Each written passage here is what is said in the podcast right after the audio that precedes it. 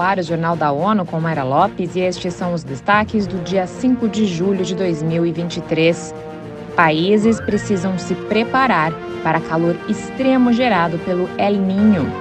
Podcast ONU News conversa com cientista brasileira Natália Pasternak.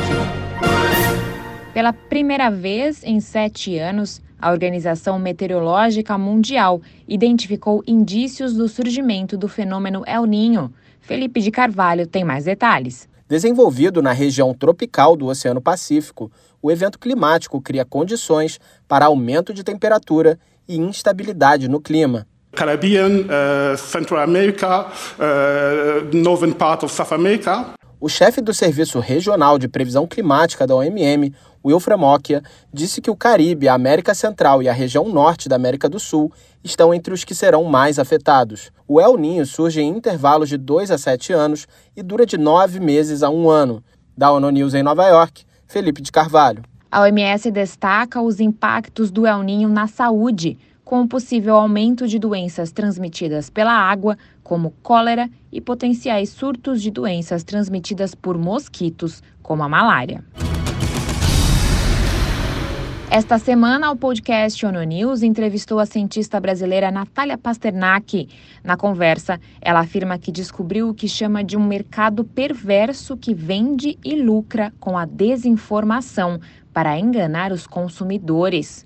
A pós-doutora em microbiologia pela Universidade de São Paulo e pesquisadora da Universidade de Colômbia, nos Estados Unidos, afirma que o objetivo desses canais é promover notícias falsas e teorias da conspiração de forma deliberada. Eu acho que o que mais ficou, o que mais chocou durante a pandemia foi, trabalhando com desinformação, perceber que existe um mercado perverso que vende desinformação, que lucra com a desinformação. Exemplos.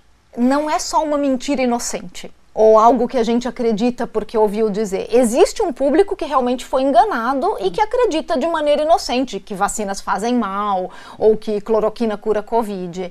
Mas existe um mercado de pessoas que promovem deliberadamente a desinformação porque lucram com isso. Natália Pasternak se aproximou ainda mais do tema de desinformação na era digital durante a pandemia pouco mais de um ano após fundar o Instituto Questão de Ciência, do qual é presidente. A entrevista na íntegra pode ser acessada na nossa página e em nosso canal de YouTube. As Nações Unidas ressaltam que, apesar das quedas nos fluxos de investimento internacional, o movimento de capital demonstrou mais resiliência do que o esperado. Vamos ouvir Mônica Grayley.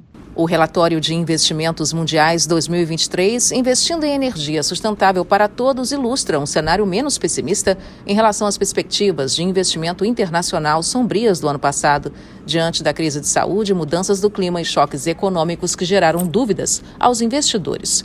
Em todo o mundo, a queda do investimento direto estrangeiro no ano passado foi de 12% para 1 trilhão e 300 bilhões de dólares, mas a desaceleração foi limitada.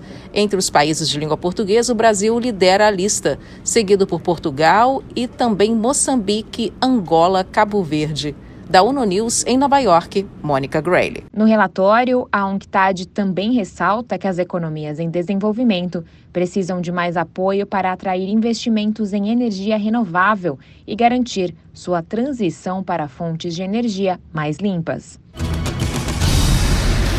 A missão internacional independente de apuração dos fatos no Irã afirmou nesta quarta-feira que o país precisa cessar a repressão contra manifestantes pacíficos e interromper a onda de execuções, prisões e detenções em massa desde a morte de Masha Amini em setembro passado.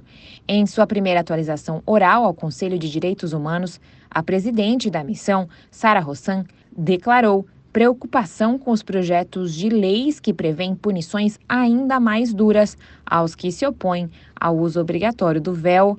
Dois projetos de leis foram apresentados desde os protestos e agora aguardam consideração. Se aprovados, os textos imporiam punições mais severas a mulheres e meninas que violassem o uso obrigatório do véu e as exporiam a maiores riscos de violência, assédio e detenção arbitrária.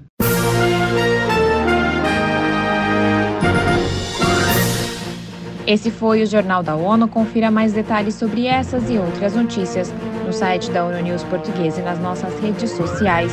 Para nos seguir no Twitter, acesse arroba ONU News.